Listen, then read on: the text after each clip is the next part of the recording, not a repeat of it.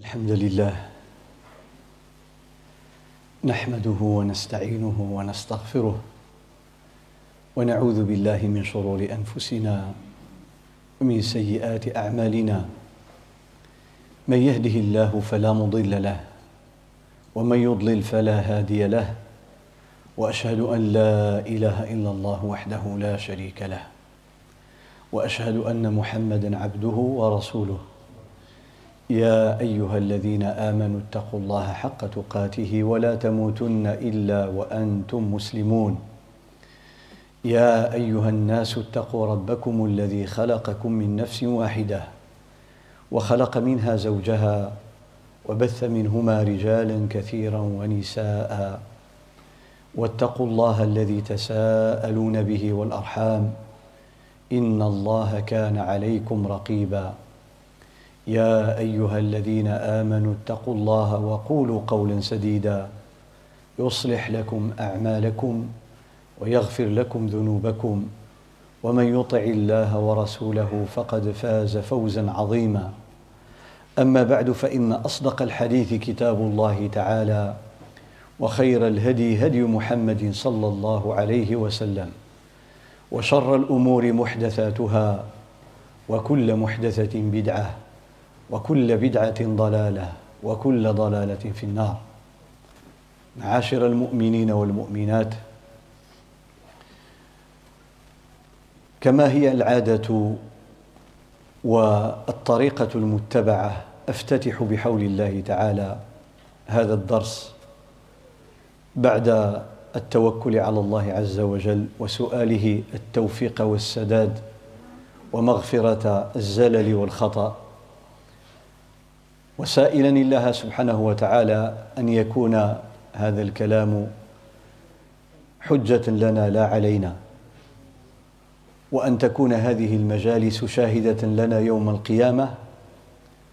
بفضل الله وكرمه أننا ممن اجتمع في بيت من بيوت الله يتدارس كتاب الله وكتاب الله يشمل القرآن وفهم القرآن وأحكام القرآن ودروس العلم ويكفينا أن نكون في ظل هذه البركة والرحمة والفضل من قافلة طويلة في التعاون على الخير والاجتماع على تعلم الدين منذ عهد رسول الله صلى الله عليه وسلم. والمسلمون يجتمعون في بيوت الله ويتدارسون علوم الدين من أجل أن يتفقهوا في دين الله تعالى. فهي سلسله متصله منذ عهد رسول الله صلى الله عليه وسلم جيلا بعد جيل الى يومنا هذا الى ان يشاء الله Donc, nous prions Allah subhanahu wa ta'ala d'agréer ce qu'on est en train d'étudier et de faire. Comme je viens de le rappeler, que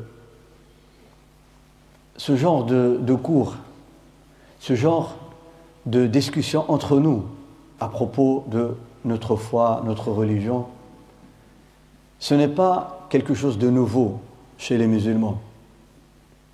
C'est un épisode qui a commencé depuis l'avènement du prophète sallallahu alayhi wa sallam.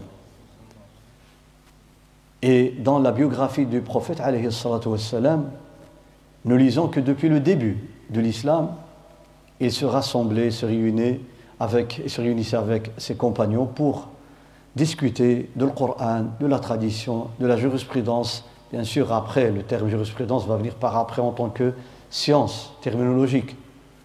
Mais le fait de se réunir pour étudier la religion, ça a commencé depuis les premiers, jours de, l'islam.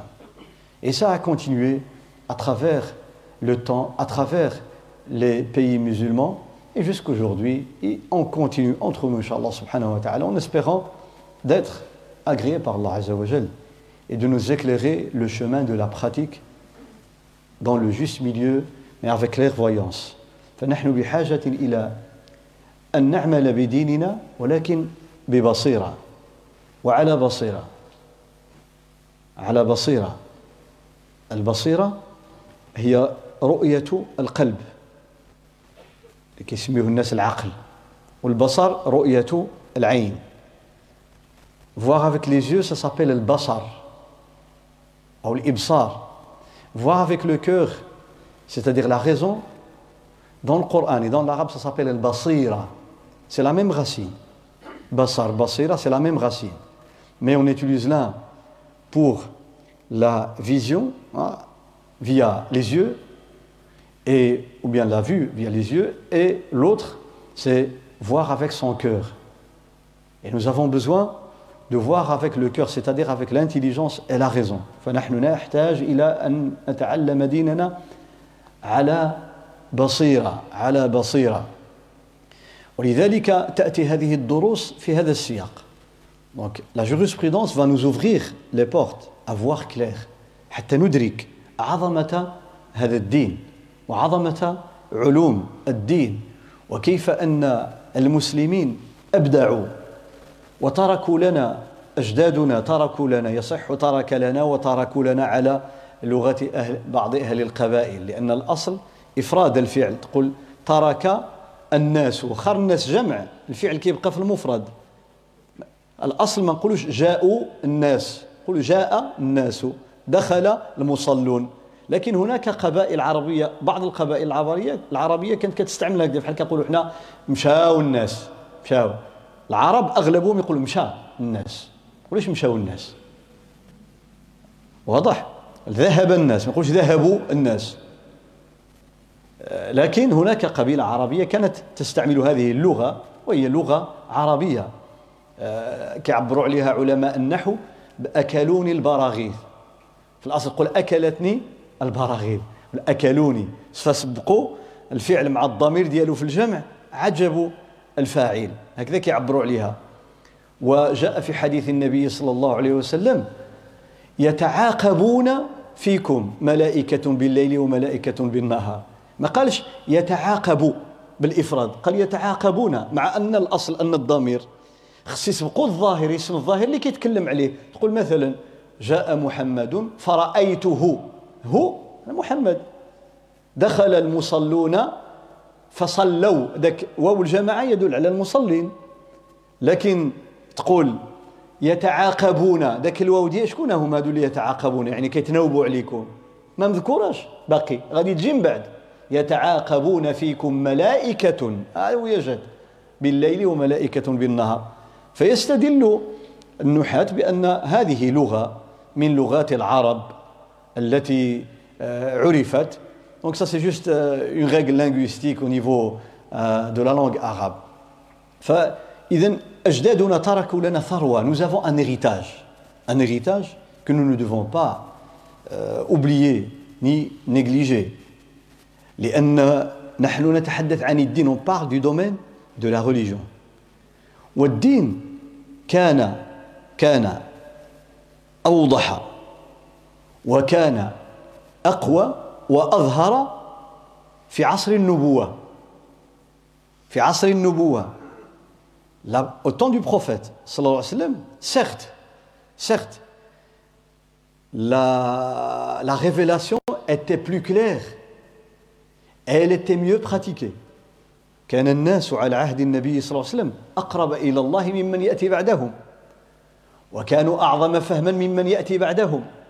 وكانوا أعلم بالكتاب وبحديث رسول الله صلى الله عليه وسلم ممن يأتي بعدهم إلى يوم القيامة لماذا؟ لعدة أسباب Donc quand on parle de l'époque du prophète صلى الله عليه وسلم on parle d'une époque où les gens avaient plus hein, de capacité au niveau euh, linguistique, au niveau compréhension, puisqu'ils ont vécu les circonstances de la révélation. Ils représentaient des acteurs dans la révélation فالصحابة فيهم نزل القرآن وعليهم أنزل القرآن وبسببهم نزلت آيات كثيرة كانوا يسألون النبي صلى الله عليه وسلم ويسألونك ويسألونك يسألونك On est dans le Coran. Plusieurs passages. يسألونك عن المحيض, par exemple. عن الجبال. عن الخمر والميسر.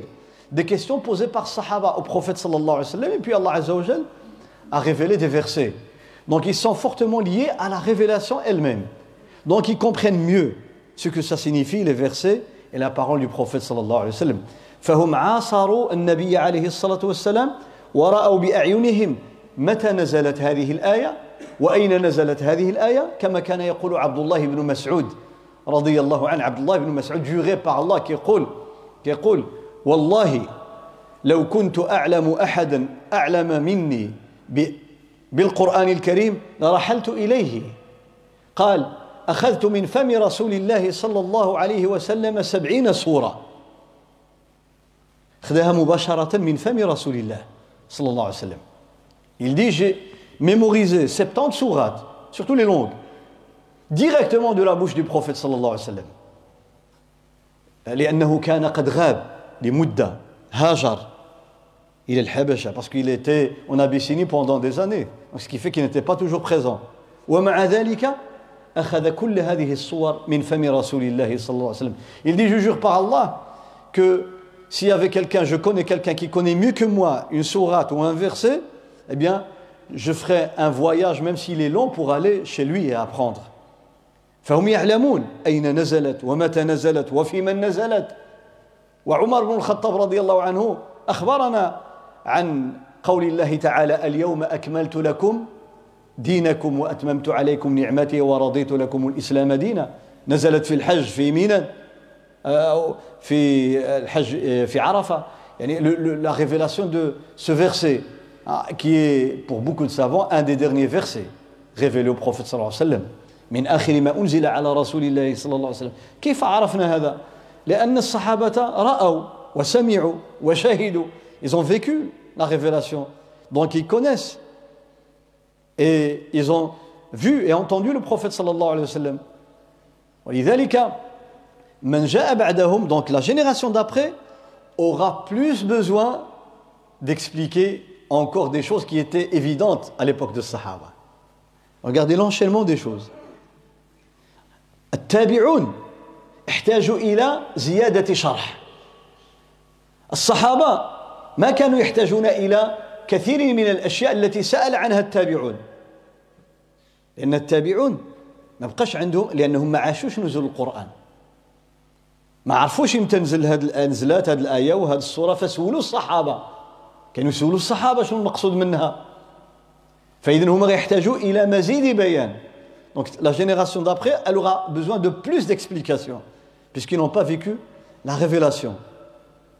Ils n'ont pas côtoyé le prophète sallallahu alayhi wa sallam. وما وما صاحبوا أو صاحبوا رسول الله صلى الله عليه وسلم فاحتاجوا إليه يقولوا للصحابة أجي هذه الآية أين نزلت وشنو المقصود من هذه الآية وما المقصود من هذه الكلمة وفي أي سنة نزلت هذه الصورة باش يعرفوها الآية اللي فيها نسخات اللي قبل منها ولا لا بحال المسح على الخفين Il demandait même des questions, donc la génération après Sahaba, il posait des questions même sur la date de la révélation des sourates et des versets. Pour comprendre, si jamais il y a un verset qui dit une chose et l'autre verset dit autre chose, ah, ils vont dire que le dernier a abrogé le premier. Pour l'abrogation. ليعرفوا هل هناك نسخ مثلا بعض الفقهاء كان يرى بأنه لا نمسح على الخفين. ماشي على التقشر حتى الخفين الخفين ديال الجلد كيقول لك لا. يقول لك لا. يقول لك آيات الوضوء يا أيها الذين آمنوا إذا قمتم إلى الصلاة فاغسلوا وجوهكم وأيديكم إلى المرافق. الآية يقولوا هذه جات بعد المسح على الخفين.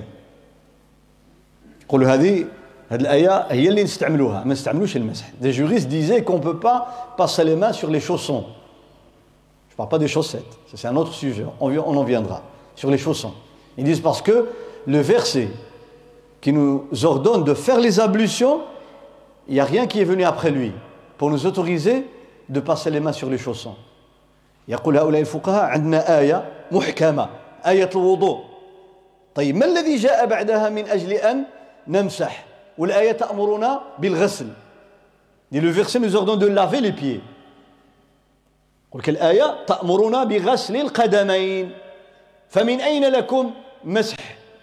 المسح على الخفين. فالعلماء جماهير العلماء قالوا لا. عندنا واحد الحديث حديث ديال جرير بن عبد الله البجلي. حديث ديال جرير بن عبد الله البجلي. Nous avons un جرير بن عبد الله البجلي. وهو حديث صحيح لا غبار عليه. يقول رأيت النبي صلى الله عليه وسلم يمسح على خفيه. J'ai vu le prophète صلى الله عليه وسلم passer les mains sur les chaussons. طيب ممكن يقولوا ولكن الآية جت بعده بعد المسح. المسح كان في الأول ديال الإسلام من بعد جات الآية وأمرتنا بالغسل. إذا ما بقيناش نمسحوه قال العلماء لا جرير بن عبد الله البجلي أسلم في آخر حياة النبي صلى الله عليه وسلم بعد نزول هذه الآية من سورة المائدة بسنوات. يعني ما يمكنش يكون هذا الشيء وقع قبل ما يأمرنا الله بغسل القدمين لأن هذا الرجل اللي حكى لنا أنه شاف النبي صلى الله عليه وسلم كيمسح شافوا في آخر عمر رسول الله صلى الله عليه وسلم. باسكو جرير بن عبد الله البجلي un صحابي يمني d'une famille royale d'une dynastie كان من أسرة ملكية أجداده كانوا ملوك اليمن وكان من أجمل الناس يشبه بالملائكة on le comparait aux anges dans sa beauté Jarir ibn Abdullah al-Bajali et subhanallah c'est lui qui nous a rapporté il dit j'ai jamais rencontré le prophète sallallahu alayhi wa sallam sans le voir souriant قال ما رأيت ما رآني النبي صلى الله عليه وسلم منذ أسلمت إلا تبسم في وجهي صلى الله عليه وسلم Et chaque fois qu'il me voyait, le prophète sallallahu alayhi wa sallam, il me faisait un sourire. هذه رسالة لأصحاب عبسة. Pour ceux qui ne sourient jamais, c'est un message, un message entre les lignes. Il dit J'ai jamais rencontré le prophète sallallahu alayhi wa sallam depuis que je me suis converti à l'islam. Ah, subhanallah, sans le voir me faire un sourire. قال إلا تبسم في وجهه صلى الله عليه وسلم. Jarir ibn Abdillah al-Bajali, puisqu'il a embrassé l'islam à la dernière ou l'avant-dernière année avant la mort du prophète sallallahu alayhi wa sallam. Alors que le verset des ablutions de Surat al-Ma'ida, déjà presque 4 ans avant sa révélation. Donc le hadith, il est venu bien après, il ne peut pas être abrogé par le verset qui est révélé avant. فبما أن الآية نزلت آية الوضوء اللي فيها غسل القدمين نزلت متقدمة نزلت قبل بسنوات والحديث ديال المسح جاء متأخرا معنى أن هذا كاين وهذا كاين. Ça veut que les deux hein, sont d'application praticable واش واضح ولا لا فإذا التابعون احتاجوا إلى مزيد بيان التابعون ils ont besoin d'expliquer plus d'explications de plus d'explications même sur les dates. كيسولوا حتى على التاريخ متى نزلت هذه ومتى أسلم فلان ومتى أسلم فلان ثم بعدهم ensuite la troisième génération. أتباع التابعين يحتاجوا إلى مزيد بيان شوف سبحان الله مجاهد بن جبر مجاهد بن جبر هذا من أئمة التفسير والقراءات un des spécialistes dans le domaine des récitations canoniques, ce qu'on appelle qira'at, les manières de lire le Coran. Et c'est un spécialiste dans l'exégèse, le tafsir. فهو إمام في التفسير وهو إمام في القراءات مجاهد بن جبر هذا تلميذ c'est l'élève de qui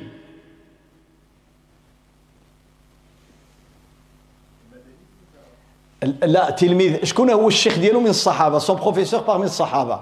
إذا ما عرفتوهاش غادي ندعي معكم الله يعطيكم الجنة. وإذا عرفتوها الله يعطيكم الجنة. لا من الصحابة. سعيد بن المسيب من التابعين. لا. لا. لا. ابن ع... شكون؟ لا ماشي عدس. ابن عباس. نعم رضي الله عنك وعنه. ورضي الله عن والدك الذي علمك. خار مخبع عمر السرية ابن عباس ترجمان القرآن إمام ديال التفسير من الصحابة من الصحابة إمام ديال التفسير. علاش كيقولوا عليه إمام التفسير؟ ماشي لأنه كان أعلم من أبي بكر وعمر وعثمان وعلي. وإنما هؤلاء كانوا كبارا بالنسبة له حتى في السن. ما كانوا كبار على ابن عباس. هذو صحابة كانوا كبار. لما بعث النبي صلى الله عليه وسلم المنزل عليه اقرأ ابن عباس كان باقي ما تولد. مع عمر كان شاب وعلي كان عنده تقريبا عشر سنين عثمان كان راجل وعبد الرحمن بن عوف كان راجل. أغلب هذو كبار الصحابة كانوا رجال. ابن عباس كان باقي ما تولد. au moment de la révélation les premiers versets de Iqra, Ibn Abbas n'était pas euh, encore né. Donc on ne peut pas le comparer à Abu Bakr et Omar et Uthman et Ali, des grands sahaba. Mais la chance qu'il a eue, لكن Ibn Abbas, الله تعالى ميزه بأشياء أعطى له أشياء منها أن هؤلاء الصحابة أن هؤلاء الصحابة الكبار كانوا وزراء رسول الله صلى الله عليه وسلم فتحملوا مع النبي صلى الله عليه وسلم أعباء الدعوة إلى الله ونشر الدين والسهر على على أمور الناس في حياته صلى الله عليه وسلم. ثم بعد وفاته هم الخلفاء الراشدون فكانوا مشغولين مشغولين. ماشي بحال ابن عباس لما غيتولد شاب صغير وكذا عنده الوقت السن ديال التعلم كيجلس يتعلم. أما هما كانوا مشغولين. Parce que ses grands compagnons, à l'époque de la révélation, étaient très occupés. Parce qu'on parle là, quand on parle de ses grands compagnons, étaient les ministres du prophète. Donc ils avaient beaucoup de charges, beaucoup de responsabilités. Ils ne pouvaient pas s'engager à s'occuper juste de la quête du savoir. Le prophète avait besoin d'eux. Ils étaient toujours avec lui dans les voyages ou même à Médine, à la Mecque. فكانوا أصحابه ووزراءه في مكة والمدينة في السفر والحضر ابن عباس un enfant hein, de 10 ans, 7 ans, même avant, il a commencé à acquérir le savoir. Il n'avait pas de responsabilité. ولد صغير ما عندوش مسؤوليات. فتفرغ لطلب العلم كيسمع يحضي كيتبع النبي صلى الله عليه وسلم يسويفait le prophète صلى الله عليه وسلم. Il allait même chez lui, dormir chez lui. Parce que l'épouse du prophète صلى الله عليه وسلم ميمونة était la tante maternelle de Ibn Abbas. كان يبيت كيمشي ينعس. في بيت النبي صلى الله عليه وسلم باش يتعلم ماذا يفعل رسول الله صلى الله عليه وسلم في الليل وفي بيته.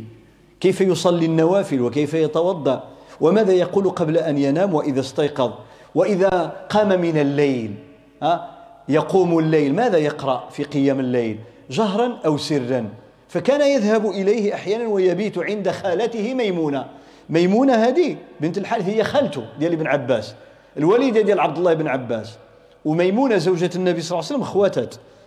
La mère de Ibn Abbas et l'épouse du professeur Maïmouna étaient des sœurs. Fait qu'il Donc il va dormir chez, chez sa tante maternelle. ليتعلم. ولذلك النبي عليه الصلاة والسلام لما علم منه ورأى منه هذا الحرص على العلم وعلى الفهم دعا له تلك الدعوة المباركة اللهم فقهه في الدين وعلمه التأويل أي تفسير القرآن le prophète lui a fait une invocation pour l'éternité, lui donner la compréhension profonde de la religion et du Coran et du Coran.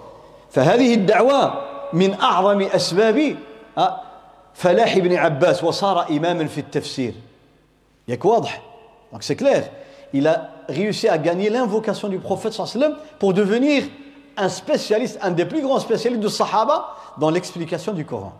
Deux, il avait la chance de vivre très longtemps après la mort du prophète sallallahu alayhi wa sallam. وكذلك من الأسباب أنه صار إماما في التفسير أنه عاش زمانا طويلا بعد رسول الله صلى الله عليه وسلم في حين أن أبا بكر توفي بعد سنتين وثلاثة أشهر بعد وفاة رسول الله صلى الله عليه وسلم مات بكري أبو بكر بعد النبي صلى الله عليه وسلم بعامين وشي حاجة توفاه الله. عمر 23 بعد 23 عام 23 يعني 10 سنين بعد أبي بكر. عثمان 35 هجرية توفي. علي 40 هجرية توفي رضي الله عنهم أجمعين. ابن عباس عاش حتى 68 تقريبا من الهجرة.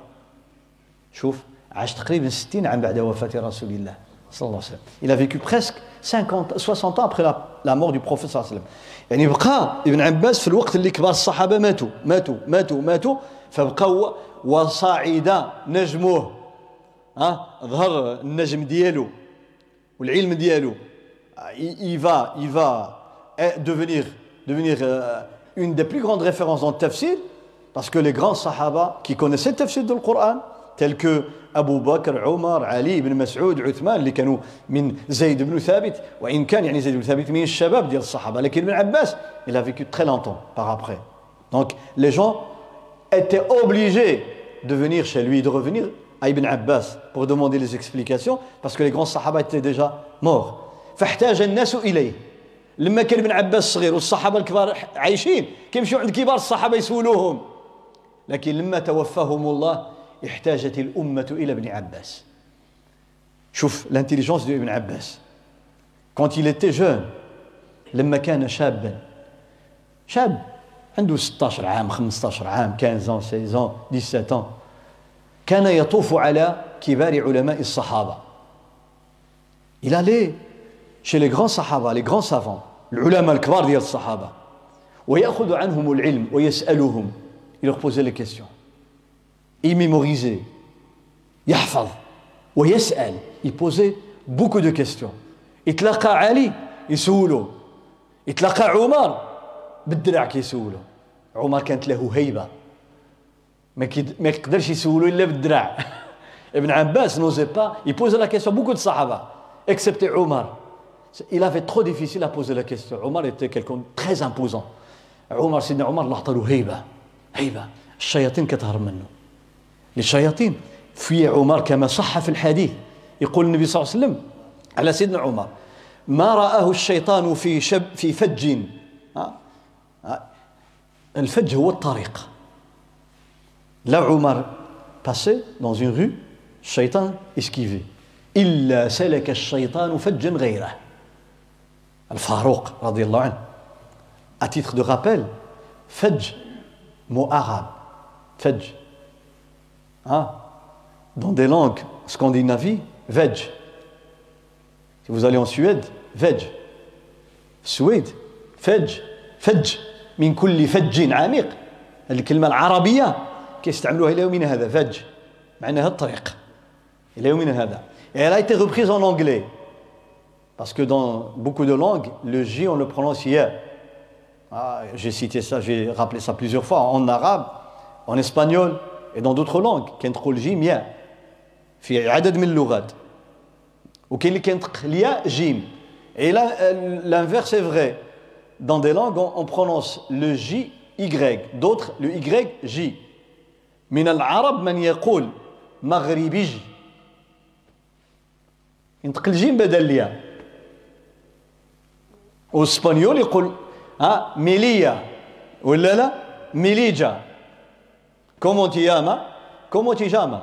هذه لغات. فين سي كاين هنا ولا لا؟ ينورنا اصحاب اصحاب اللغة الإسبانية. سي دون لي لونغ فج. فج ولات way the way بالإنجليزية. way أصلها فج. وهذا الكلام هذا ديال المتخصصين في اللغات. سي يوسف كاين هذا الشيء. les spécialistes dans les langues linguistique هذه معلومات لما كنجيب لكم شي معلومة ما كنجيبهاش من شي شكارة كنخرجها من كيسي Je vous donne une information avec des références. Sinon, je ne le dis pas. C'est pas parce que, ah, machallah, l'importance de l'arabe, n'importe quoi. Non. لابد لمن ينقل معلومة أو علما أن ينقله بأمانة وأن يبلغه كما سمعه أو كما قرأه ما تعطيش للناس شي حاجة ماشي صحيحة يعاودوها الناس يقولوا منين جبتوا هذا الشيء لا c'est avec des références واضح؟ باش تعرف تأثير اللغة العربية في لغات العالم. L'influence de l'arabe dans les langues même scandinaves. حتى اللغات الإسكندنافية أثرت فيها اللغة العربية. فلذلك لغة غنية. Elle est très riche. Trop. هي أغنى لغة في عدد الكلمات والتراكيب والبلاغة والبيان. Je ne le dis pas parce que je connais l'arabe, non. C'est une, c'est une vérité, هذه حقيقة. هذه حقيقة. من درس اللغة يعرف هذا. المهم ابن عباس كان يهاب عمر حتى في الفقه Même dans la jurisprudence, il avait des avis. في علم الميراث الفرائض والتركات ابن عباس كان عنده رأي في مسألة من مسائل الميراث لأن مسائل الميراث الأصل ديالها في القرآن يوصيكم الله في أولادكم وهذه سبحان الله هذا من إعجاز التشريع في القرآن الكريم Vous savez, si on, aujourd'hui, dans tous les pays du monde, si on veut étudier le code, hein, le code familial et surtout euh, concernant l'héritage, comment partager l'héritage. dans toutes les sociétés, eh bien, il y a des volumes Pour expliquer les différents cas. La personne est décédée, il a un fils, une fille, un fils, une fille, une sœur, une maman, un grand-père, un père, un oncle, etc. Pas d'héritier. حالات ديال الميراث في اي دوله في العالم اليوم كيديروا فيها القوانين القوانين كتاب قد هكذا أو عده كتب كتشرح جميع الحالات هلك هالك مات واحد السيد ولا واحد السيده خلات ولد ولا بنت ولا ولد وبنت ولا ولاد وبنات خلات باباها ويماها وجدها والعزيزة وخالها وخالتها ولا ما خلات حد ذاك الفلوس فين غادي يمشي؟ باش يشرحوا قوانين قد هكذا. القرآن الكريم en trois versets ثلاثة الآيات. ثلاثة اجمع فيها المواريث كلها. وبعض أهل العلم كيزيدوا لها آيتين مجملتين. منها اللي في الأنفال وأولو الأرحام بعضهم أولى ببعض في كتاب الله. آه والآية الأخرى للرجال نصيب مما اكتسبوا وللنساء نصيب مما اكتسب هاد جوج الآيات مع الآية 11 و 12 و 176 من سورة النساء. verset 11 12 176 de سوره النساء 11 يوصيكم الله في أولادكم اللي بعدو ولكم زيد نصف ما ترك أزواجكم. كاين هذا الشيء هذه 12 و176 يستفتونك قل الله يفتيكم في الكلالة. الكلالة مات الرجل ما عنده لا والدين ولا جدة ولا جد جد ولا أولاد. عنده الخواتات والخوت يعني ما عنده لا أصول ولا فروع. دونك il y a versets 11 12 176 il nous parle de tous les cas de l'héritage. كيف تجمع أنت الحالات اللي هي بالعشرات والعشرات والعشرات والعشرات؟ في ثلاثة الآيات. هذا لا يستطيعه بشر. L'être humain ne pourra jamais le faire. Impossible. Que tous les différents cas d'héritage, de l'héritage, différents cas, ça peut être des dizaines et des centaines, en trois versets, trois phrases. Impossible. هنا فاحنا جبنا هذا الشيء كنا كنهضروا على ابن عباس ها ابن عباس في واحد المساله اون كيستيون دون ليريتاج il avait un avis personnel كان عنده فيها راي فكان سيدنا عمر عنده فيها رأي لما كان خليفة. عمر il était chef d'état c'est-à-dire l'autorité. Il avait décrété une loi. Après avoir consulté الصحابه 16 كبار الصحابه 16 علي وعثمان وكبار الصحابه فخذ فيها قرار وصدر فيها قانون. في الميراث كيفاش يتقسم؟ في حالة من الحالات. مسألة من المسائل. ابن عباس avait un autre avis كان عنده رأي آخر. لما مات عمر ابن عباس بدا كيفتي بالراي ديالو اللي كيخالف فيه سيدنا عمر après la mort de Omar ibn Abbas a annoncé son avis personnel qui n'était pas le même que celui de Omar فقيل له قالوا له لما لم تظهر هذا الرأي في زمان عمر Pourquoi tu n'as pas dit ton avis pendant que Omar avait donné et décrété une loi concernant le même sujet قال كنت أهابه وكان رجلا مهابا Il dit, je n'osais pas parce que c'était quelqu'un, hein, dès que je le voyais, j'étais bloqué. قال كنت أهابه هذه الهيبة ماشي هو الخوف هو الخوف مع التعظيم Il y a une différence entre الهيبة et avoir peur. Là, ce n'est pas une peur. C'est un grand respect avec une certaine peur, un cocktail. هو خوف لكن مع تعظيم ها تعظيم فيه فلذلك سبحان الله ابن عباس لما سئل قالوا له يا ابن عباس كيف أدركت هذا العلم؟ comment atteint ce niveau dans le savoir? قال بلسان سؤول وقلب عقول. قالوا له كيف حصلت هذا العلم؟ comment acquis tu ce savoir ابن عباس؟ Il y a pas un livre de ابن عباس. N'y a pas un livre de jurisprudence où il n'y a pas Ibn Abbas. لا لا تجد كتابا في التفسير الذي ينقل أقوال المفسرين بال ما يسمى التفسير بالمأثور إلا وتجد قال ابن عباس قال ابن عباس قال ابن عباس قال ابن عباس قال من أول القرآن إلى آخر القرآن تجي الفقه ابن عباس ابن عباس وهذا مذهب ابن عباس لا ابن عباس المرأة الحامل والمرأة المرضع اللي كترضع. في رمضان إذا كلاو شنو عليهم؟ si une femme enceinte ou bien qui allaite son enfant pendant رمضان et qu'elles ont mangé رمضان بالنسبة للجمهور اش عليهم؟ pour la pour la لا الجمهور la majorité de العلماء disent elle doit récupérer يقولوا تقضي عليها القضاء القضاء. ابن عباس يقول لا تفدي توكل مسكين وصافي. ابن عباس disait هو ابن عمر il disait elle peut juste nourrir un pauvre par jour ابن عباس في الفقه il est présent في التفسير موجود حاضر فيقول على العلم ديالو قالوا له كيف حصلت هذا العلم comment t'as su acquérir tout ce savoir et cet héritage et du prophète صلى الله عليه وسلم et de الصحابة قال بلسان سؤول وقلب عقول. سؤول هذه على وزن فاعول للمبالغة. مثل رؤوف أي كثير الرأفة. شكور كثير الشكر. غفور كثير المغفرة. عندنا غافر وعندنا غفور عندنا غفار. C'est des formes dans la langue arabe selon le niveau de l'action. Ghafir, pardonneur. Ghaffar, plus. Ghafour, encore plus. عندنا غافر كما في سورة غافر غافر الذنب الله غافر إذا المغفرة كانت أكثر نقول غفار وإذا كانت أكثر نقول غفور قال أهل البيان والبلاغة فاعول أبلغ من فعال لأن هذا فاعول كأنه ولات مادة منها يؤخذ هذا الشيء بحال كيقولوا الوقود الوقود ولا المادة ديال ديال إيقاد النار وقود وقودها فاعول.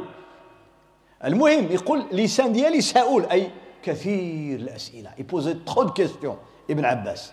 كيفاش الصحابة؟ Ce verset veut dire quoi Pourquoi Ce mot veut dire quoi Pourquoi يسأل يسأل. عن الكلمات عن الآيات عن الفقه عن التفسير عن الحديث. ويعد ابن عباس من أكثر الصحابة نقلا لحديث رسول الله صلى الله عليه وسلم. Parmi les sept, les sept sur 120 000 صحابي plus ou moins تقريبا 120 ألف صحابي اللي كانوا في عهد النبي صلى الله عليه وسلم ابن عباس من سبعة الأولى في نقل الحديث dans la transmission de la parole du prophète sallallahu alayhi wa sallam il y a sept les plus grands qui ont transmis le maximum de hadiths comme Abu Huraira, Ibn Umar, Jabir, Aïcha, Ibn Abbas, il en fait partie. فإن جئت إلى التفسير فهو إمام وإن جئت إلى الفقه فهو إمام. وإن جئت إلى الحديث فهو إمام. وإن جئت إلى العربية فهو إمام. Il était une des plus grandes références.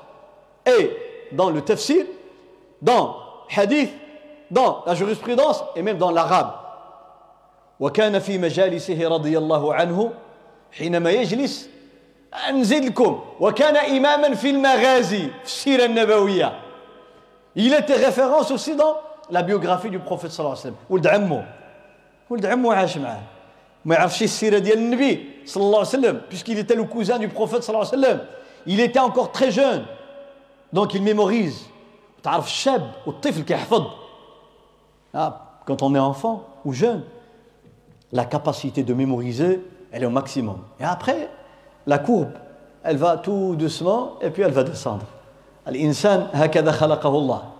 الله الذي خلقكم من ضعف ثم جعل من بعد ضعف قوة ثم جعل من بعد قوة ضعفا وشيبة هذه مراحل سي دي زيتاب دون لا في وذاك الضعف والقوة في كل شيء حتى في العقل. الإنسان لما كي كيكبر الحفظ ديالو كينقص. De, mémorisation, de mémorisation diminue avec l'âge. فابن عباس كان شابا وطفلا لما توفى الله تعالى توفى النبي صلى الله عليه وسلم. ما تقولوش فلان توفى إحنا كنقولوها بالدارجة. فلان توفى. هذا من حيث اللغة راه ماشي صحيح. تقول فلان توفاه الله. أما هو توفي هو توفي لكن الدارجة معليش الله يسامح. إن الله غفور رحيم. إذا بغينا بالعربية نقول فلان توفاه. الله الله هو اللي توفاه يعني قبض روحه توفى معنى قبض وانت لما تقول فلان توفى معنى قبض شنو قبض شنو قبض هو الله اللي قبض الروح ديالو تقول الله توفاه on utilise le terme توفى ça veut dire mort en vérité dans la langue arabe c'est pas vrai c'est pas juste c'est pas correct parce que توفى veut dire prendre on dit un tel a pris non c'est Allah qui a pris son âme Allah a توفى un tel Si on veut utiliser le, le verbe tawafa, on doit l'utiliser à la voix passive. Il a été توفى par Allah. فلان توفي. نستعملوا فعل مبني لما لم يسمى فاعله كيقولوا مبني للمجهول. إحنا ماشي مجهول لأن الله هو اللي توفاه.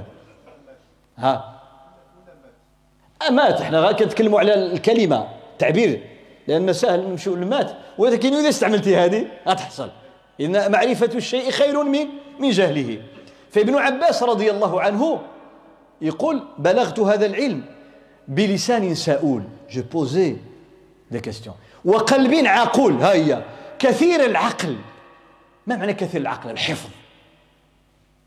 العقل veut dire ici la mémorisation. قلب عقول. من معاني العقل الحفظ. علاش؟ لأن كلمة عقل في العربية عقل معناها ربط. L'aql en arabe, qu'on traduit par la raison en français. L'aql vient de la racine arabe qui veut dire nouer, comme si tu fais un nœud. معناها الربط العقل معناها الربط متبعين معايا لابد من ربط العلوم بعضها ببعض العقل هو الربط وسمي العقل عقلا لأنه يربطك عن فعل القبيح يمنعك من فعل القبيح كيقول فلان عاقل بحال اللي العقل ديالو عمل له واحد الكرده ها وشبرو كتبغي تعمل شي حاجه قبيحه العقل كيقول لك لا حشومه فكيشدك On dit de la raison, l'aql en arabe, parce que la raison te retient, comme si tu étais attaché. Tu es tenté à faire une bêtise, hein, la raison te dit non, ça se fait pas, ça ne convient pas, c'est blâmable. Alors, tu arrêtes. Grâce à quoi À la raison. Alors on l'appelle l'aql, comme si on t'avait attaché. C'est ça le lien entre la raison, l'aql et la corde. L'origine, l'aql, ça veut dire attaché. العقل في الأصل ديالو العربي معناه ربط قل عقل ولذلك عندنا إحنا في الفقه الإسلامي لما شي واحد كيرتكب شي خطأ ويجرح شي واحد ولا يقتلو خطأ كيخلص الدية يا dans la jurisprudence musulmane quand quelqu'un fait par erreur par erreur il blesse quelqu'un, ou bien il, même un accident de, de voiture par erreur, il tue quelqu'un involontairement. Il y a ce qu'on appelle dia, le prix du sang. يسمى dia. Je connais qui cette dia, qui la paye Est-ce que la personne qui, qui était fautive hein, ou bien quelqu'un d'autre شكون كيخلص الدية واحد ها مشى كيطير بالطوموبيل كيجري وقتل شي واحد خطأ العائلة ديالو والأقارب ديالو والقبيلة ديالو سي لونتوراج لا فامي لا فامي au sens large du terme de la famille. في الفقه الإسلامي هذوك اللي غادي يخلصوا الدية من الأقارب ديالو العائلة العائلة الواسعة. بحال كان قبل كيقول لك فلان من الدوار ديالنا كيتحسبوا كلهم كيخلصوا الدية. كيتسموا في الفقه الإسلامي العاقلة. العاقلة. On les appelle العاقلة.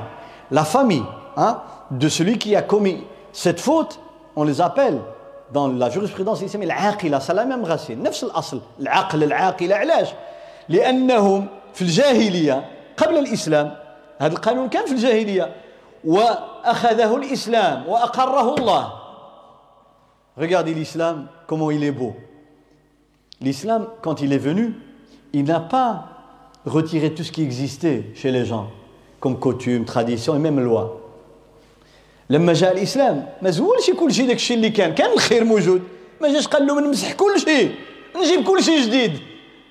ها ودي راه كانت شي أمور مزيانة صلة الرحم وصدق الحديث وحفظ الأمانة. ما قال لهمش لا أنا نجيبها جديدة. لا خلاها وزاد عليها. الإسلام a ajouté il n'a pas annulé hein delayed annulé ce qui existait chez les sociétés avant. Toutes les les bonnes manières et les coutumes qui sont convenables et l'éthique qui était convenable, l'islam l'a gardé. Et il nous a rajouté des choses. Quand il y a une quelque chose qui n'est pas convenable, qui est blâmable, eh bien, il va la corriger. فالإسلام لما جاء وجد أمورا فيها خير عند الناس في المعاملات وفي الأخلاق dans les transactions les ventes les louages في البيع والشراء والكراء وجد أمورا في المعاملات في الزواج. العقد الزواج du mariage existait chez les arabes et chez les autres sociétés. كان موجود. كما قالت عائشة من الأنواع ديال الأنكحة اللي كانت موجودة كان الزواج اللي بحال اللي كنعملوه إحنا فجاء الإسلام وأقر ذلك. لكن حاجة إذا كانت معوجة كيصلحها. والنبي صلى الله عليه وسلم عبر عن ذلك بوضوح. حينما قال إنما بعثت زيد لأتمم. نكمل مكارم أو محاسن أو صالحة الأخلاق Il dit je n'étais envoyé que pour parachever, c'est-à-dire compléter les bonnes manières et les nobles vertus. Compléter, ça veut dire il y avait un bagage. فكانت هناك أخلاق كريمة عند الناس وجاء الإسلام وزاد عليها فلذلك العاقلة العاقلة كانت في الجاهلية C'est une loi qui existait avant l'islam. Que quand quelqu'un commet un crime involontairement, blessure ou même plus, ce sont la, la famille au sens large qui contribuait au remboursement du prix du sang. On les appelait l'aqila. L'islam a gardé cette loi.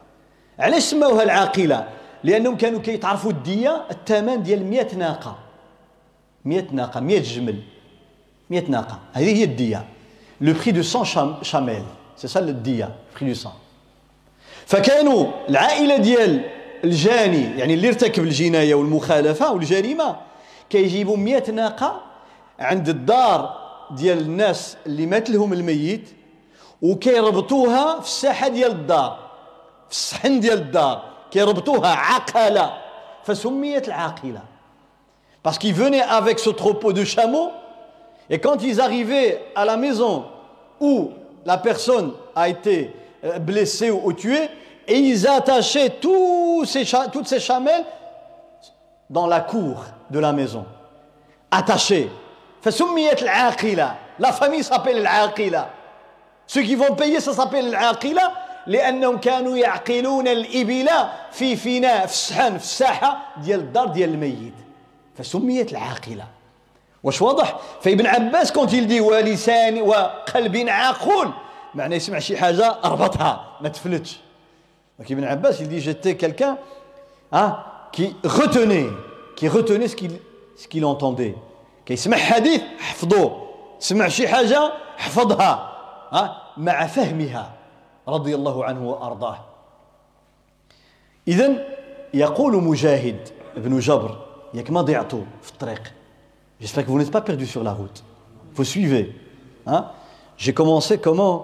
on commence à partir du prophète sallam et puis sahaba et puis tabi'in et puis les autres que plus on avance dans le temps on a besoin de plus d'explications comme on fait aujourd'hui أنا بديت باش الاخوه والاخوات يعرفوا يفهموا مزيان هذه القضية شحال ما حنا بعدنا على الزمان ديال النبي صلى الله عليه وسلم كنحتاجوا للتفسير أكثر وللبيان أكثر وكنشرحوا الكلمات اللي كانوا كيعرفوها العجايز دابا خصنا حنا نقلبوا عليها لان ما بقيناش كنهضروا اللغه العربيه الفصيحه ولا القران كنفهموه كما فهمه الاولون على هذا الشيء جبت هذا الشيء هذه السلسله هذه Donc, on a besoin de demander sur les choses qui étaient élémentaires et évidentes. Pourquoi Parce qu'aujourd'hui, on ne parle plus l'arabe comme avant.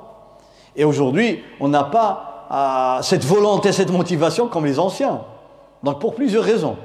فاحنا لا الهمة ديالنا في حال ديالهم ولا الرغبة ديالنا في حال ديالهم ولا الفهم ديالنا في حال ديالهم ولا التقوى ديالنا في حال ديالهم ها؟ في كل المجالات. فلذلك نحتاج إلى مزيد بيان.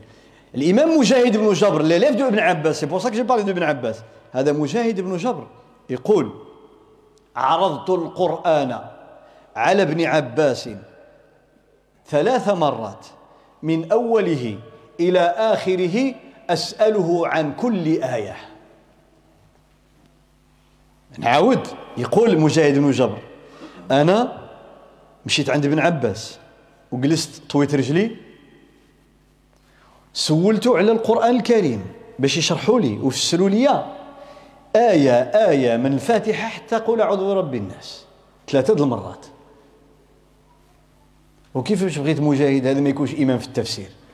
dit j'ai été chez Ibn Abbas ça a pris des années et j'étais son élève, et je lui ai posé des questions sur l'explication du Coran. Tous les versets du Coran, 77 000 et quelques mots, hein, et versets 6200 et quelques.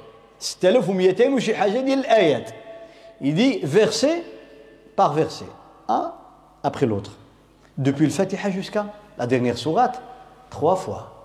Tout le Coran.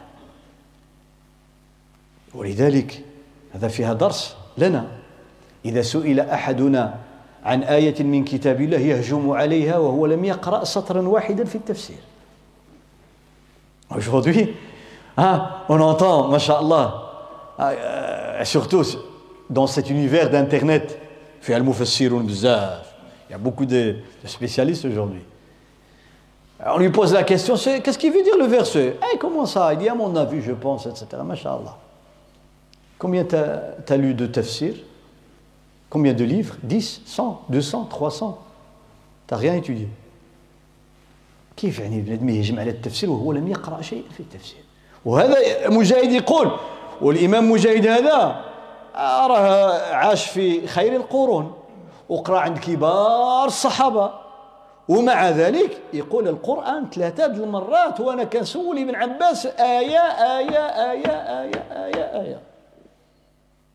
فأين نحن يا إخوتي؟ le sens de responsabilité يشعر الإنسان لما كيتكلم في الدين أنها مسؤولية عظيمة عند الله.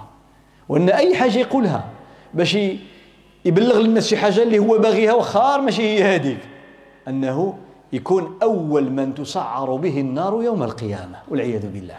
Vous savez, quelqu'un qui parle de la religion, qui transmet la science religieuse, s'il dit quelque chose dont il sait que c'est pas vrai, juste pour attirer l'attention, pour attirer les regards, gagner la réputation, il sera, il est musulman, il prie, il a fait 40 000 hajjah, il a récité le Coran 200 000 fois, il sera le premier à être jeté dans le feu يوم القيامة. يصلي 100 ألف ركعة في النهار ويقرأ القرآن 190 ألف مرة ويحج 150 ألف مرة هذا من باب المبالغة وهذا أسلوب عربي واستعمله النبي صلى الله عليه وسلم واستعمله القرآن الكريم. المبالغة بحاجة أخرى ما كايناش. وإذا كيقول للناس شي حاجة باش يقلب على الشهرة يكون من أول من تسعر بهم النار يوم القيامة. كما جاء في الحديث الصحيح عن النبي صلى الله عليه وسلم. ثلاثة ثلاثة ديال الأصناف الناس أول من تسعر بهم نار النار يوم القيامة. فإنسان يرد البال. تصل الإمام مجاهد شوف قرأ التفسير. شحال المرات وعلى علي بن عباس؟ لذلك حق له أن يفسر القرآن. بعد هؤلاء شوف الرسول صلى الله عليه وسلم الصحابة ثم التابعون ثم بعدهم. On va voir.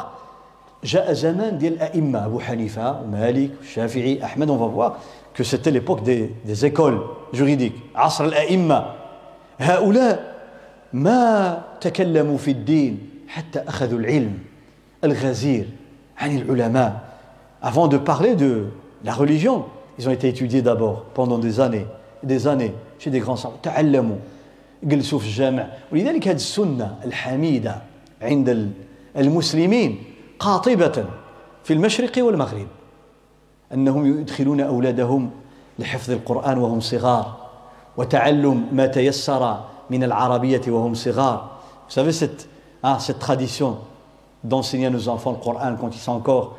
hein, très jeune, et un peu d'arabe.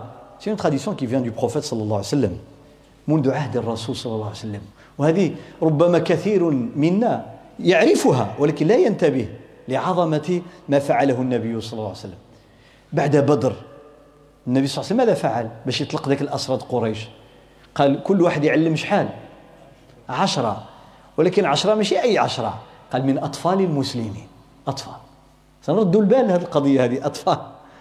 لأن الرسول صلى الله عليه وسلم كان كيوجد يوجد الأجيال سبحان الله le prophète صلى الله عليه وسلم pour libérer les prisonniers de guerre qu'il avait à Badr il dit s'il y a un Qurayshite de Mecca qui connaît donc euh, qui sait lire et écrire s'il enseigne à 10 parmi les musulmans mais pas n'importe qui les enfants 10 enfants 10 أطفال 10 أطفال أطفال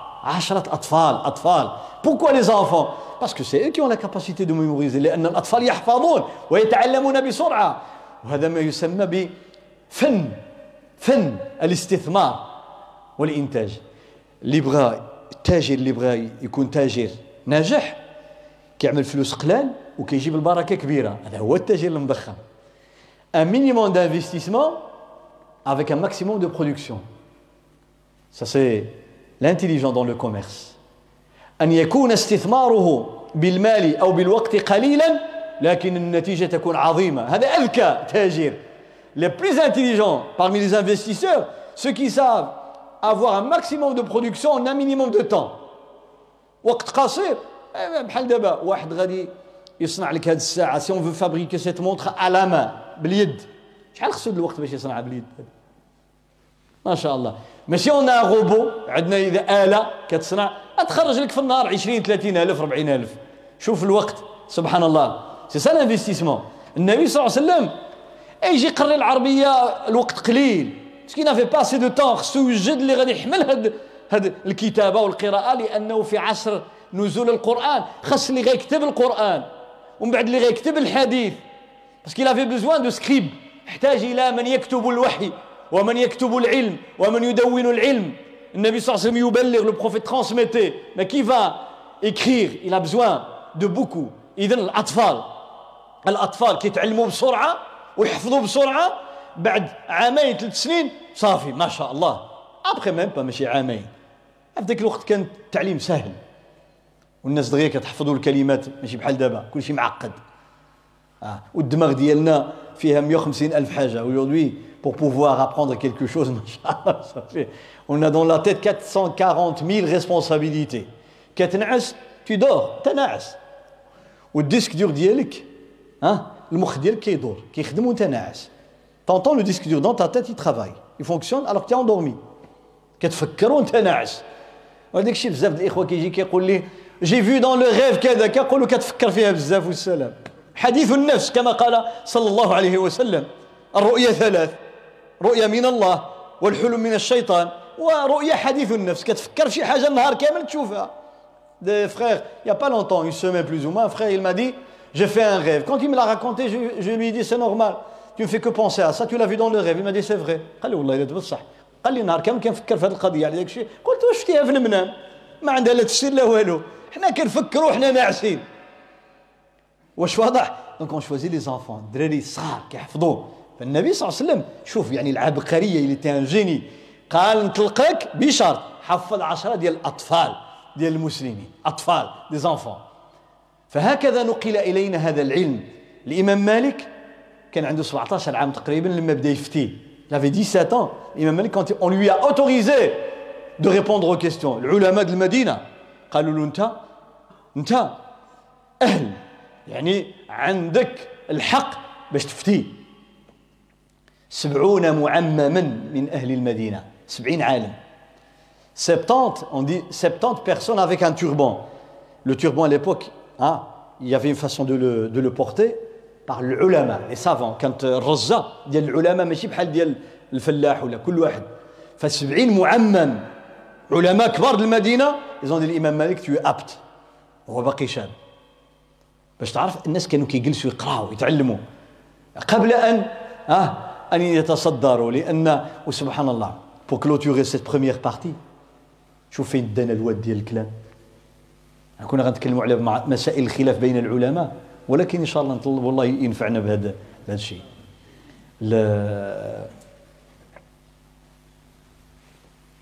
سبحان الله. قال واذكر ربك إذا نسيت. آه كنت أقول شي حاجة. ها؟ آه لا العمامة. لا لا شي حاجة كنت باغي نقولها. سبحان الله لا إله إلا الله. غترجع إن شاء الله غترجع إن شاء الله. أذكر الآن أذكر ببعض أسباب الخلاف. ببعض أسباب الخلاف. هذا تذكير كل مرة نذكر بها. Parmi les causes de la divergence que je rappelle à chaque séance. علاش كيختلفوا العلماء؟ الفقهاء؟ أذكرها أذكر بعضها. وأضرب أمثلة لنفهم. إما أن يكون الدليل الذي اعتمده هذا العالم اعتمد على واحد الحديث مثلا هذا الحديث هذا العالم هذا ما كيعرفوش أن يكون الدليل قد بلغ عالما ولم يبلغ عالما آخر Il se peut qu'un la preuve, ce qu'on appelle une preuve, comme un hadith par exemple, ou ijma', un consensus de l'ulama, qu'un tel savant le connaît, mais l'autre ne le connaît pas. Ce qui fait que les réponses ne seront pas mêmes. أمر أمر يعني معقول. أن تسأل عالما عن مسألة وسأضرب أمثلة.